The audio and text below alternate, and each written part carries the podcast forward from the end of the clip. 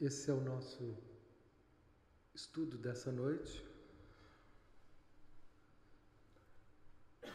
Inspirado na palestra número 105, Processo de Visualização para atingir o estado de união.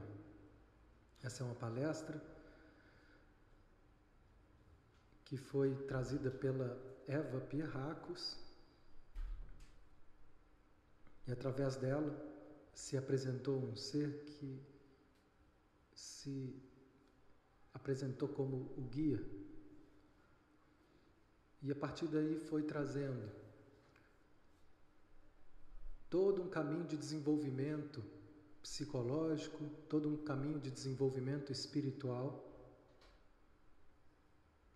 que tem por base o autoconhecimento. O trabalho todo gira em torno disso, do autoconhecimento.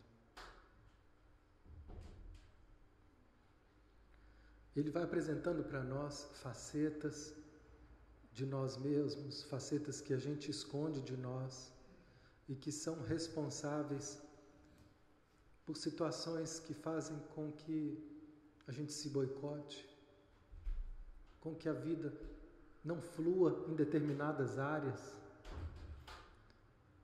é um grande poder conseguirmos nos responsabilizar pela nossa vida. Isso dá poder. E nos enfraquece de uma maneira enorme quando a gente se sente vítima. Vítima das circunstâncias. A gente não consegue assumir a responsabilidade pelo que está acontecendo conosco. Só nos resta culpar alguém, alguma coisa ou Deus. Isso tira o nosso poder. Então todo o trabalho ele passa pela capacidade da gente se assumir e da gente perceber. Às vezes não está claro mesmo.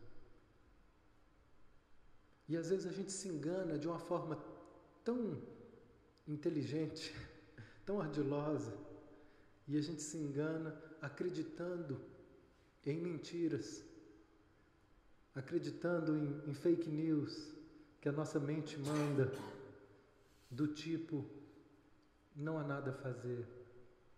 Né? Eu vejo às vezes pessoas com 40, 50 anos dizendo: minha vida já acabou. Não há mais jeito para mim. E ela, se ela acredita mesmo naquilo, realmente impressionante, não acontece mais nada. Tudo fecha, porque ela se fechou.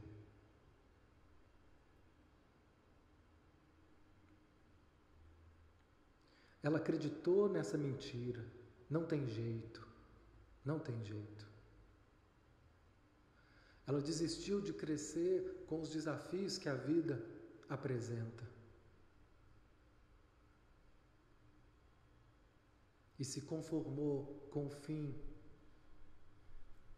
se afogou no foco da falta e decretou falência. E a gente faz isso, às vezes, com, com as mais elaboradas justificativas. Então, quando a gente começa a perceber que somos nós é que abrimos e fechamos as portas, nós começamos a, a ter poder de mudar.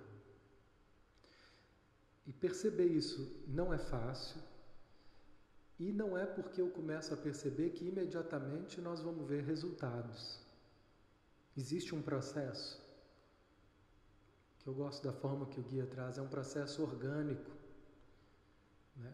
Uma árvore, ela não se faz árvore de um dia para a noite. Né? Assim como as situações que estão bloqueadas na nossa vida, elas também não se bloquearam de uma hora para outra. É um conjunto de posturas que foi se acumulando e se repetindo por anos. Né? Um relacionamento, quando termina, não é de uma hora para outra. É um conjunto de posturas que foi repetidamente, insistidamente, né? uma mudança de ângulo que ali não foi, não criaram-se pontes para poder encontrar em meio àqueles ângulos diferentes e o que parecia um pequeno ângulo ali no começo, quando se multiplica pelos anos afora, aquele pequeno ângulo ele vai criando uma distância enorme. E de repente, nós estamos entre estranhos. Tudo isso não é de uma hora para outra. Né? Nós nos descuidamos quando a gente deixa de nos observar, quando a gente deixa de perceber o que nos afasta daquilo que é bom para nós, o que nos aproxima do que é bom para nós.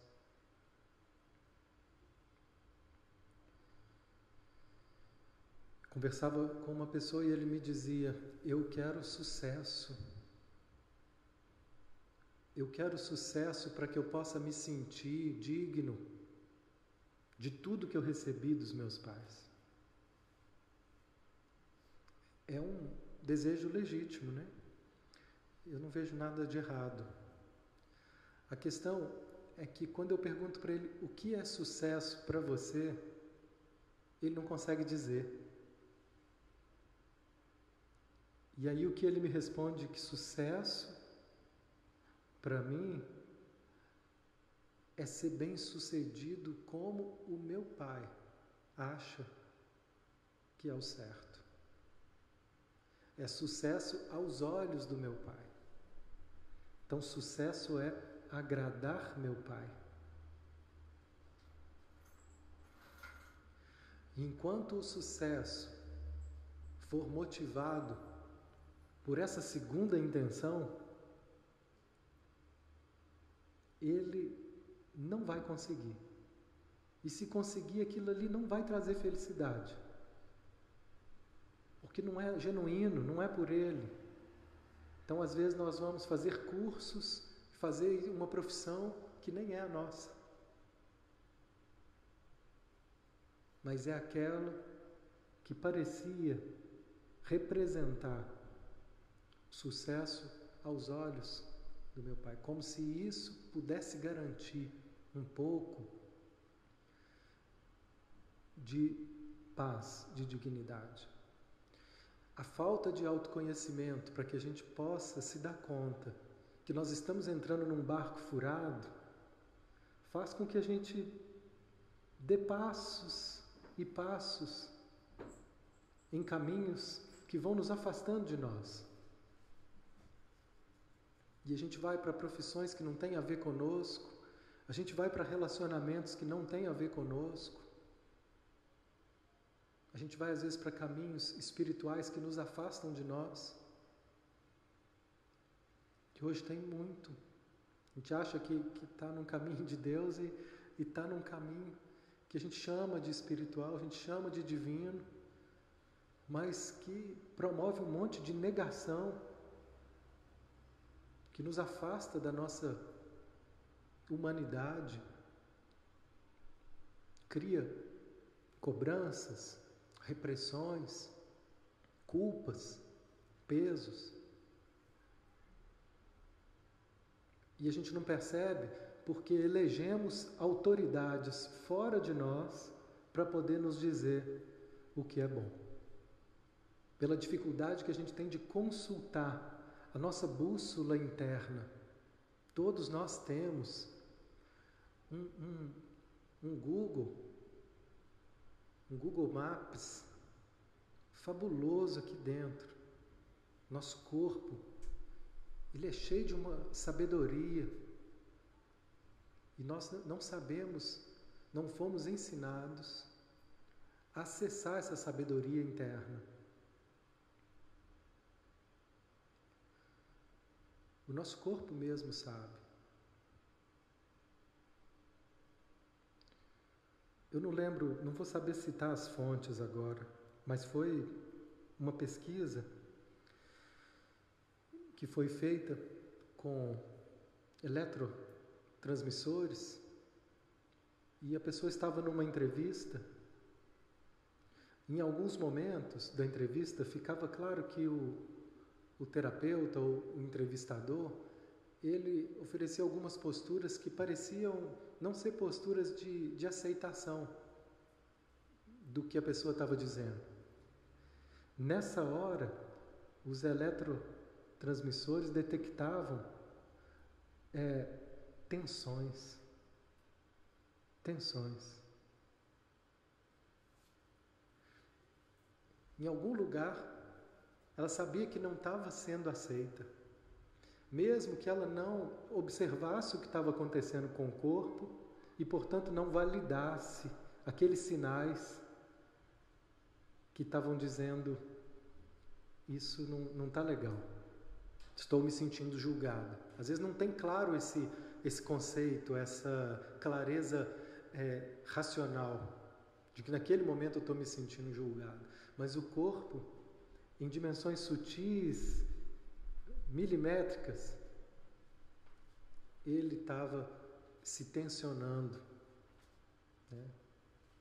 nas sutis camadas. Então existe uma sabedoria aí. Se a gente está atento, da mesma forma o contrário. Tem pessoas que a gente chega perto delas e nós nos sentimos extremamente à vontade, extremamente aceitos, extremamente acolhidos, né? às vezes sem ela dizer nada mas está sendo transmitido algo. Né? Hoje em dia estão falando de, em campos morfogenéticos. São informações que são transmitidas de uma forma quântica, de uma forma que não é física, que os olhos não, não podem captar, mas é sentida como campos energéticos. E isso transmite um monte de informações que elas não são codificadas pela nossa mente racional, mas são sentidas. Em algum nível, nós estamos trocando.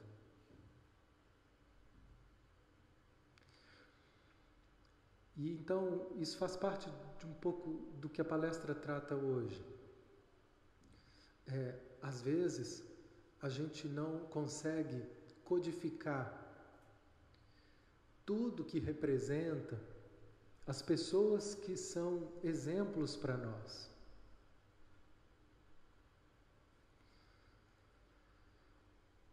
O título que eu também trouxe para essa palestra seria Os exemplos que nos inspiram.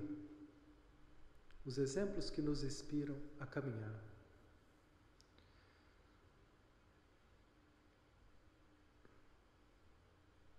Para que a gente possa mudar os nossos estados de consciência, nós precisamos de exemplos. Nós precisamos de modelos. E os primeiros modelos que a gente recebe para poder nos desenvolver, quem são? Os nossos pais.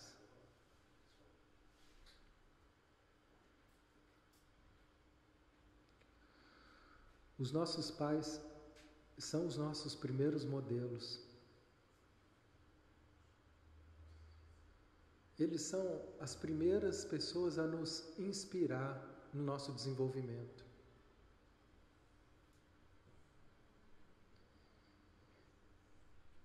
São aqueles que tornaram a nossa vida possível aqui e aqueles que acompanharam o nosso desenvolvimento.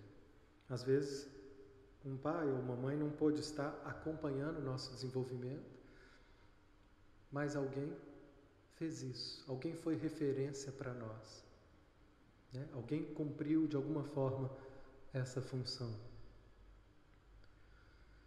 Então, por um momento, eu convido vocês a a observarem essas referências e olharem para o Pai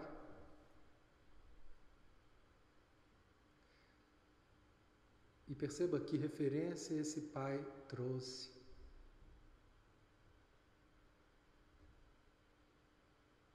Perceba se essa referência foi bem aceita ou se existiu algum tipo de contrariedade com essa referência masculina, o pai.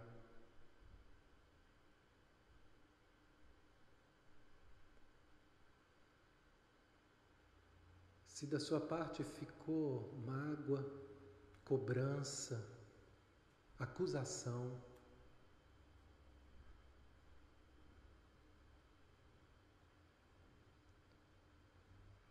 ou se é possível dar um lugar no seu coração para esse Pai.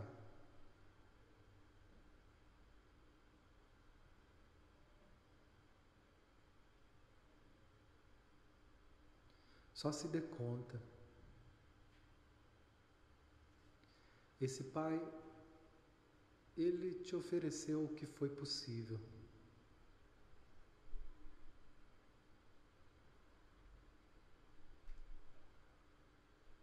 Veja como é olhar para isso, olhar para Ele aí dentro.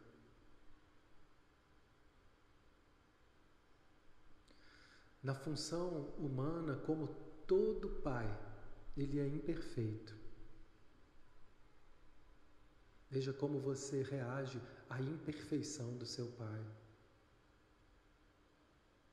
As crianças fantasiam pais perfeitos e querem que eles sejam perfeitos para nós.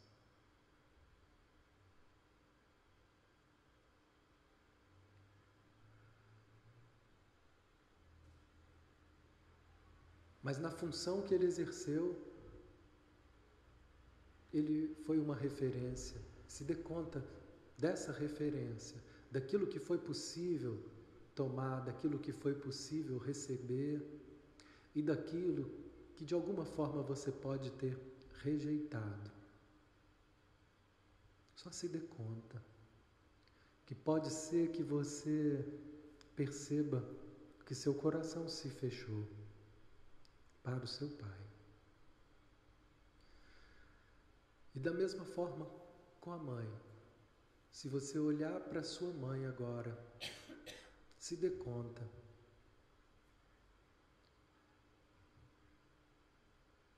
Como é olhar para essa mãe aí dentro de você? Existem cobranças, existe gratidão. Não deixe que essa avaliação seja racional. Seu coração se fecha ou ele está disponível para poder receber e aceitar dessa mãe o que foi possível. Veja se é possível olhar também para essa mulher, para essa mãe,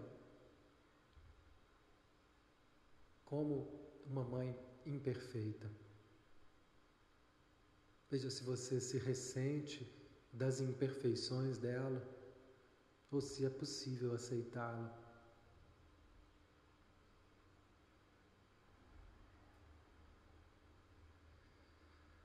Veja se é possível olhar para o seu pai e para sua mãe e dizer para eles: Eu abro mão das minhas exigências, para que vocês sejam diferentes do que são. Eu abro mão das minhas exigências, que vocês sejam do jeito que eu quero.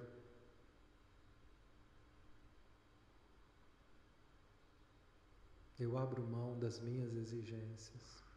Vocês não me devem nada.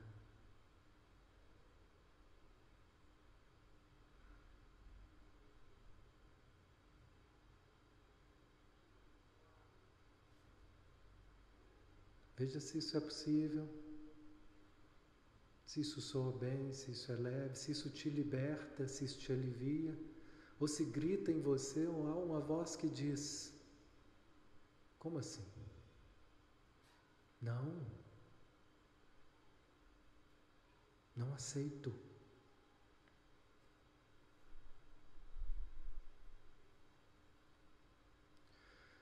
E então a gente começa a perceber que esses, os nossos primeiros exemplos, eles podem estar marcados com uma visão distorcida. E quando nós nos afastamos do nosso coração de um dos nossos pais, ou dos dois, a nossa vida, essa cegueira, ela vai se apresentar em distorções. Quando eu digo se afastar, não estou dizendo não ter com eles um bom relacionamento, porque às vezes realmente não é possível. Ter um bom relacionamento, ser amigos dos nossos pais, não é isso que eu estou falando. É apenas dar um lugar de respeito e aceitar o que foi possível. É abrir mão das cobranças, que eles sejam diferentes, que eles sejam perfeitos para me agradar. Afinal de contas, o pai deles e a mãe deles também não foram perfeitos para agradá-los.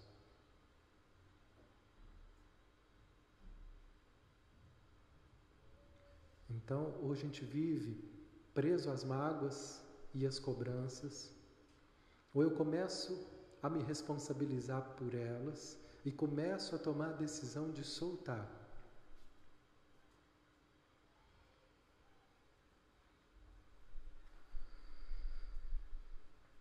Esses foram os primeiros exemplos que nos impulsionaram nas mudanças de estado de consciência. E eles nos apresentaram a vida, os, esses que foram responsáveis por nós, e a partir daí começa um desenvolvimento que sozinhos não seria possível, simplesmente.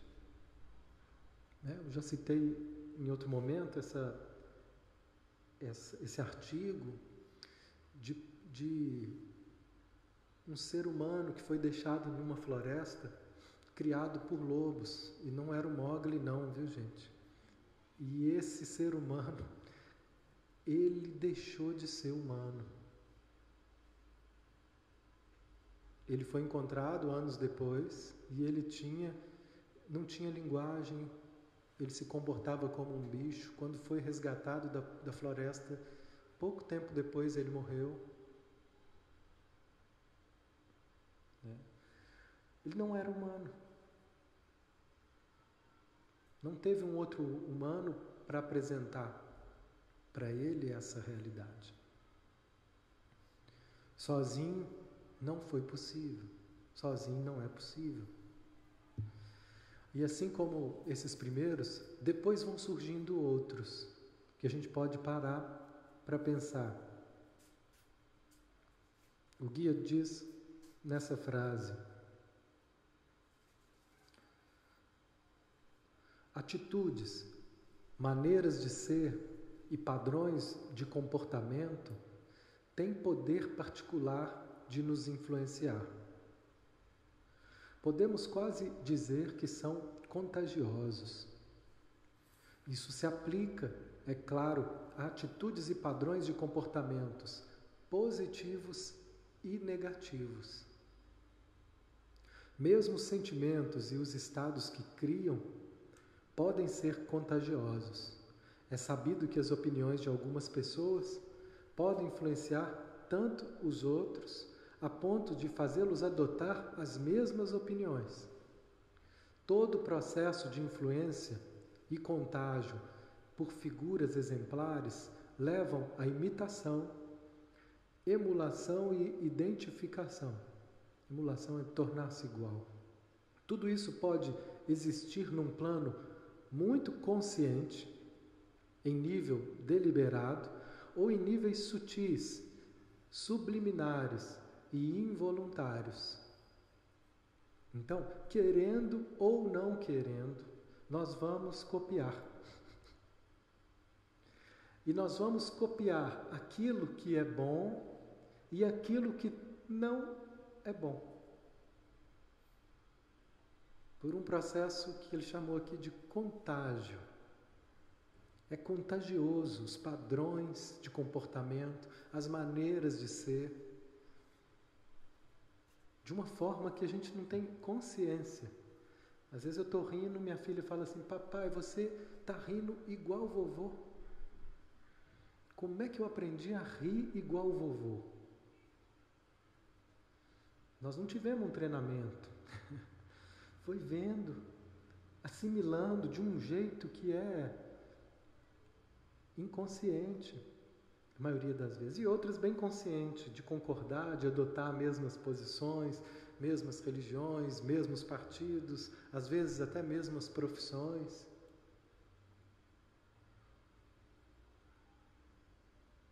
Outro dia no carro com a minha filha, eu dirigindo e ela, ô papai, minha filha tem oito anos. Eu estou preocupada com a Lela. A Lela é a prima dela de cinco anos. Eu estou preocupada com a Lela. Falei, está preocupada? Por quê? Ah, é porque ela não está falando direito. Eu olhei para ela e falei, filha, você não está preocupada com a Lela, a sua mãe é que está. é a mãe dela que estava. Mas ela adotou a preocupação da mãe com oito anos. E estava achando que estava preocupada. Não tem problema nenhum com a Lela, é só sua mãe que está preocupada. Né? Tem crianças que elas têm um tempo maior para poder falar algumas letras e às vezes vão precisar mesmo de um fonoaudiólogo para ajudar a desenvolver. Mas vê se isso é preocupação de uma menina de 8 anos, gente. Vê se isso é responsabilidade dela. Então, assim nós vamos adotando posturas, padrões, valores. E a gente pode pensar, é, quem passou a ser para nós os exemplos a nos guiar, a nos nortear. Não tem exemplos maiores e mais fortes que os nossos pais. Mas para além deles, ou até influenciado por eles, a gente também pode ter outros que envolvam, por exemplo, caminhos religiosos, espirituais, E talvez o maior deles aqui no nosso hemisfério aqui seja Jesus. Quantos de nós nascemos em famílias cristãs onde Jesus foi apresentado para nós pelos nossos pais ou nossos pais nos levaram a igrejas, centros, não é? Então, Jesus passa a ser um, um exemplo a ser seguido, um modelo a ser seguido. Pode ser Buda também.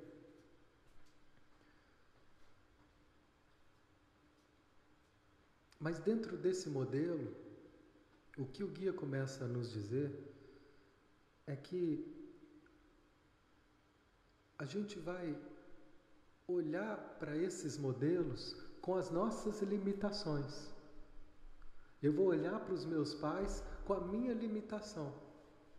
E é comum você chegar para um irmão e ver irmãos que têm relações tão diferentes com os mesmos pais. Cada um vê o pai de um jeito. Cada um tem uma forma de se relacionar com esses pais.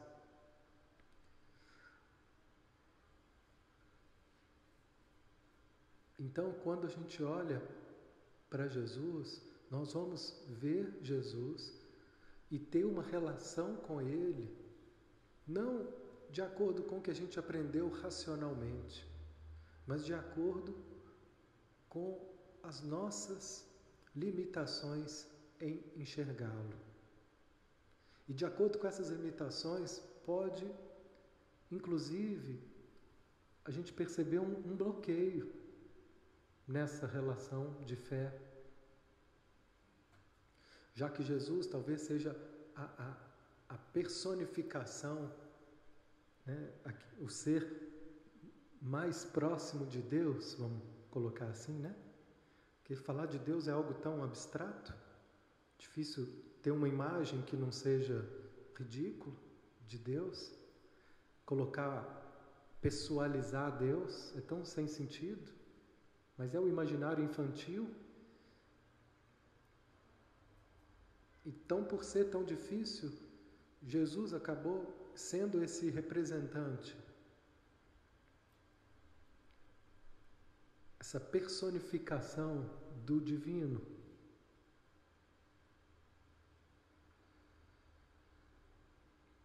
E de acordo com as nossas limitações é que nós vamos estar interpretando essas palavras. Tem uma palavra de Jesus que diz assim: Eu não vim trazer a paz, eu vim trazer a espada.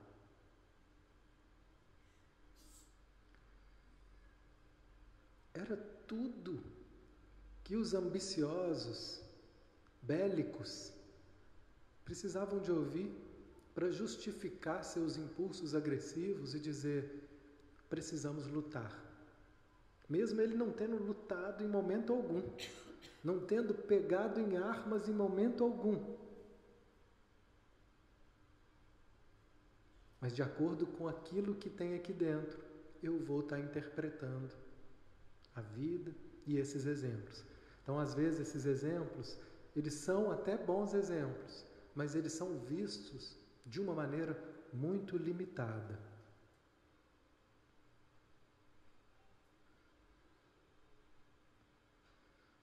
Então, a gente ou adota falsos heróis, ou a gente vê apenas partes dos verdadeiros exemplos de virtude.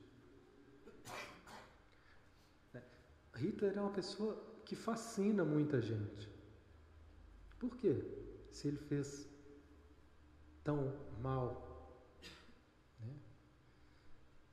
Mas é fascinante para muitos o poder que ele tomou para si. E daí há uma identificação. E adotamos falsos heróis de acordo com interpretações equivocadas, com as nossas distorções, seja dentro da vida religiosa, política.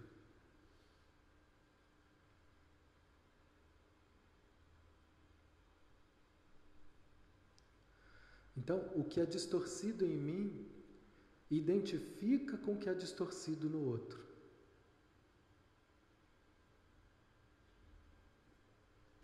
E isso faz com que a gente aproxime ou que a gente rejeite. Rejeitar os nossos pais é a prova de cegueira.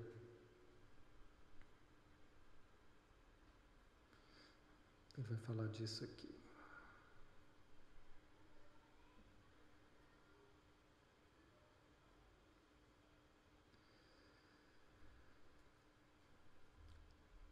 A forte rejeição a uma das figuras ou traços e atitudes específicas nos nossos pais é indicação de que a identificação negativa foi feita. A imitação falsa aconteceu e o eu luta cegamente contra aquilo, porque não reconhece o problema verdadeiro e continua tateando no escuro. Gente não percebe que aquilo que a gente briga é justamente o que está em nós, é aquilo que eu não aceito em mim. E fico ali brigando com o negativo fora de mim, brigando com o outro, com os pais. E tudo aquilo que eu brigo, então, é aquilo que eu estou rejeitando em mim aquilo que está sendo difícil de aceitar em mim.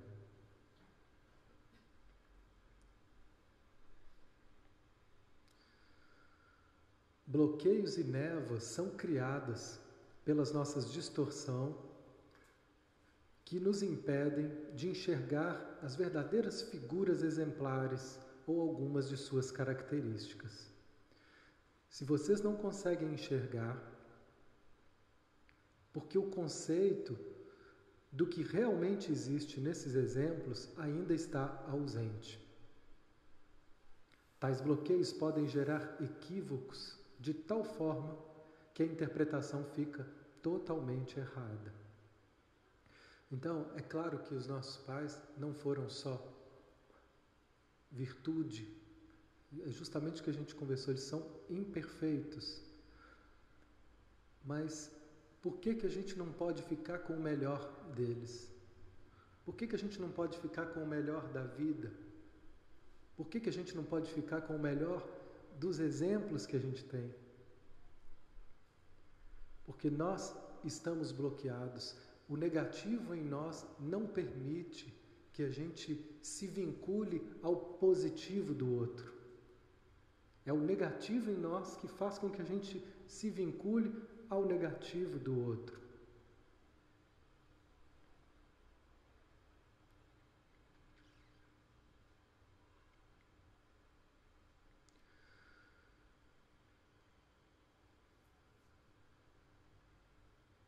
A verdadeira percepção dessas figuras, a verdadeira percepção né, do, do melhor dos nossos pais, a verdadeira percepção da essência do Cristo, ela só ocorrerá quando a gente estiver relativamente livre, abertos, conscientes de nós mesmos.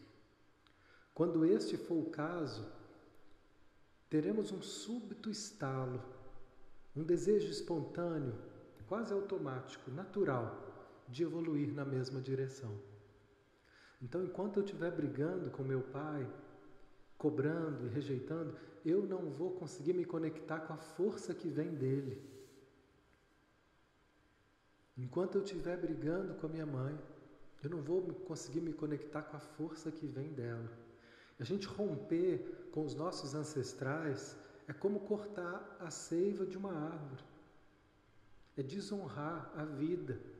É desonrar aquilo que foi instrumento para que a gente tivesse vivo. E estar vivo com os nossos pais é porque ali representa o nosso principal principal desafio de transformação. Eles trazem para nós aquilo que a gente mais precisa nessa encarnação para poder evoluir. Rejeitar isso é rejeitar a vida. E todos nós, de alguma forma, em algum momento ou outro, isso acontece ou aconteceu. Às vezes mais com um, mais intenso com um do que com o outro. Mas toda vez que isso acontece, nós estamos criando oposição à vida, nós estamos criando cegueira para nós. Então existe um trabalho aí que é de abertura, de desbloqueio, para que a gente possa olhar para eles e para a vida de uma outra forma. E então, olhar para os nossos pais com esse viés significa, em primeiro lugar, aceitar a vontade divina. Porque rejeitar os nossos pais é rejeitar essa vontade divina de que a gente tivesse aqui por eles, através deles. É como se Deus tivesse errado, né? Você não tinha coisa melhor para me dar do que esse pai, do que essa mãe? É como se eu estivesse questionando essa vontade. E aceitá-los é estar de acordo. É estar de acordo com a vontade divina. E esse é o principal ensinamento do Cristo para nós. Cristo foi mostrando, Jesus foi mostrando através de toda a sua vida como abrir mão das vontades pessoais para atender aquilo que ele sentia como a vontade divina. Isso é tão incompreendido para nós, por nós ainda. E ele diz: é aí que mora a verdadeira felicidade, é aí que mora a verdadeira paz. Quando eu começo a dar menos importância para aquilo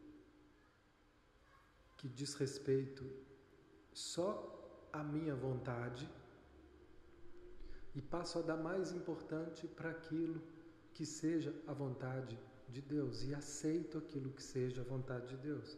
Entendendo, entendendo por essa vontade as coisas, por exemplo, isso é muito confuso, né? O que é a vontade de Deus, afinal? Como definir isso? E uma das, das formas da gente definir é aquilo que eu não posso mudar. Eu não posso mudar o que eu sinto.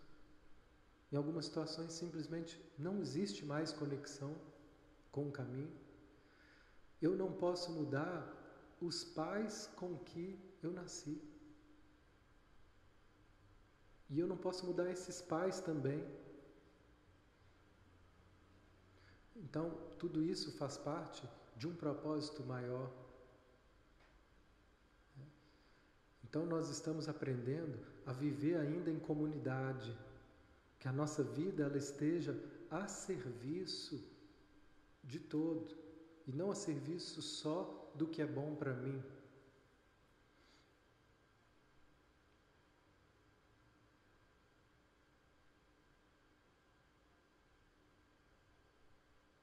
Cada um de nós tem uma função nesse sistema. Cada um de nós exerce um papel que é que move essa engrenagem. E olhar para essa forma, para esse papel de uma forma espiritual é, é compreender e aceitar o seu destino. É, se você é um advogado, é importante que você seja um advogado para muitas pessoas que te procuram. Existe um, uma função a ser exercida ali. Que não é só para você ganhar o seu dinheiro para a sua família, mas muitas pessoas precisam daquele advogado, daquele terapeuta.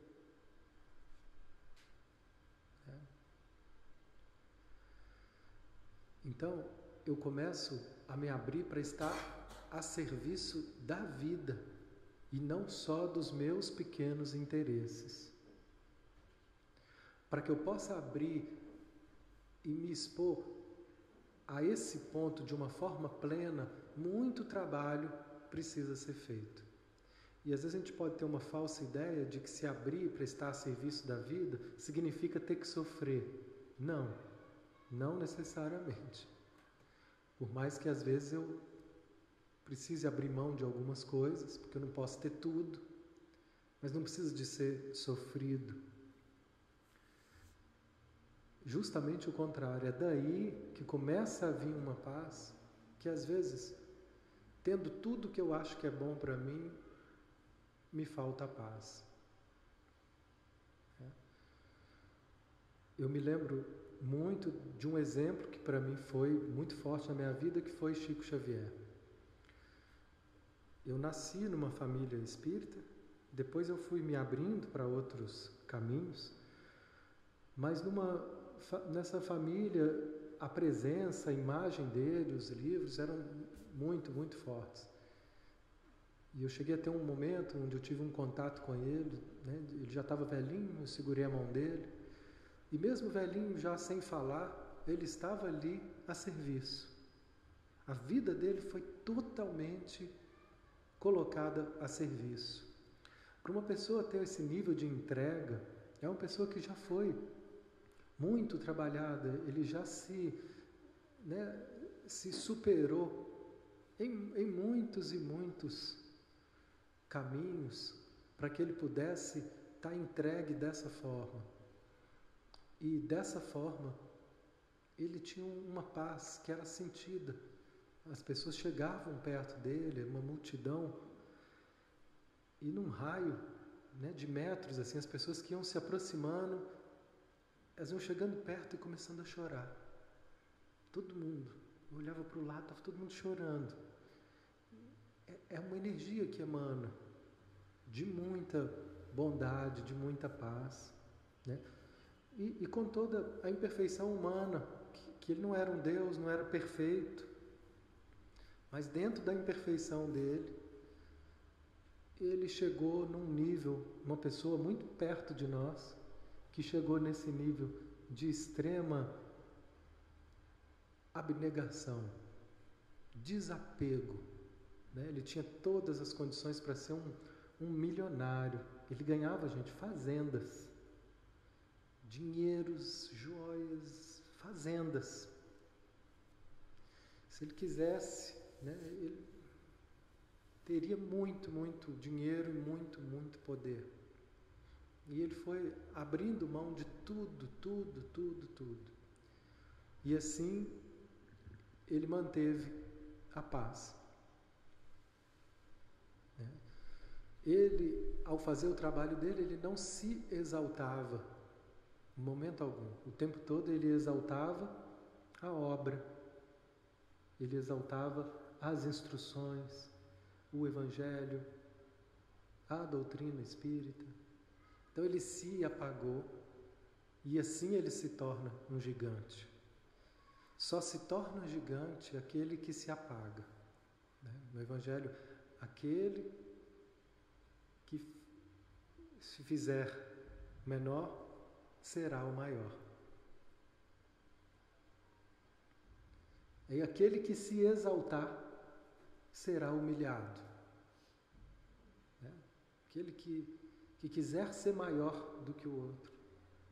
A vida vai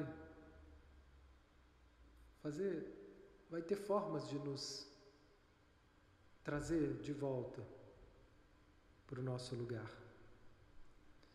E a gente nessa arrogância,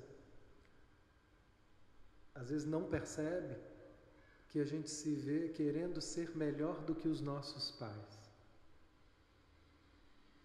E nessa hora, nós estamos nos exaltando né? Como silenciosamente eu dissesse: Eu vou ser melhor do que você. Nessa hora eu perco a minha força.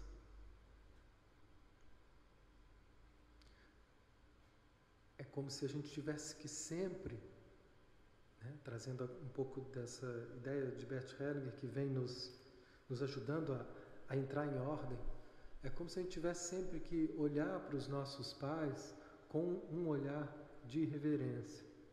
Eles pagaram um preço que a gente não imagina. E que não há comparação. Se a gente puder olhar para eles sempre como pequenos diante deles. Nessa imagem simbólica. Isso me coloca num lugar de eterno respeito. Isso não significa que eu tenho que concordar com tudo que eles fazem não significa nem que eu tenho que ter amor e afeto o tempo inteiro por eles, porque não é humano isso. Mas dá a eles um lugar de respeito.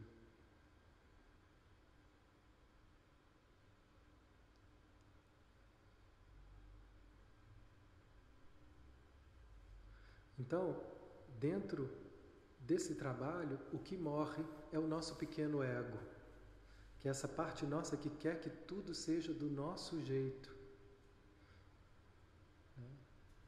Se Jesus tivesse dado voz a esse pequeno ego, ele jamais se entregaria do jeito que ele se entregou. E do jeito que ele se entregou, porque ele se entregou, ele foi uma semente que trouxe um exemplo que naquele momento nem os que estavam mais próximos dele entendiam, mas que aos poucos essa semente foi ganhando um espaço no, no coração deles e inspirando eles e a muitos a também encontrar um, um caminho de paz. Mas se ele lutasse, se ele resistisse, E se ele deixasse o pequeno ego dele falar, ele seria mais um rei conquistador, cheio de poder, cheio de honrarias. Mas, e daí? Né? Isso não teria o impacto transformador que teve para o nosso planeta. Esse impacto ele acontece em níveis que a gente ainda não imagina, porque a nossa limitação para compreendê-lo é tanta que a gente ainda promove muitas barbaridades em nome dele, com a nossa negatividade. Mas aos poucos, quanto mais a gente fosse libertando, quanto mais a gente fosse transformando, mais vai ficando claro quem era ele.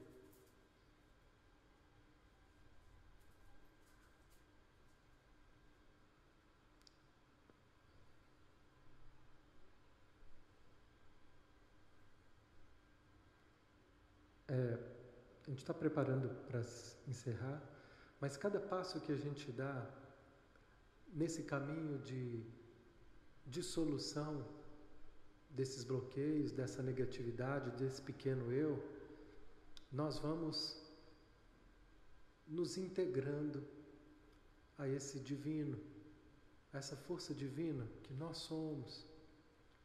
E a partir daí, fora de nós vai começar a refletir essa abundância, fora de nós vai começar a refletir esse bem-estar.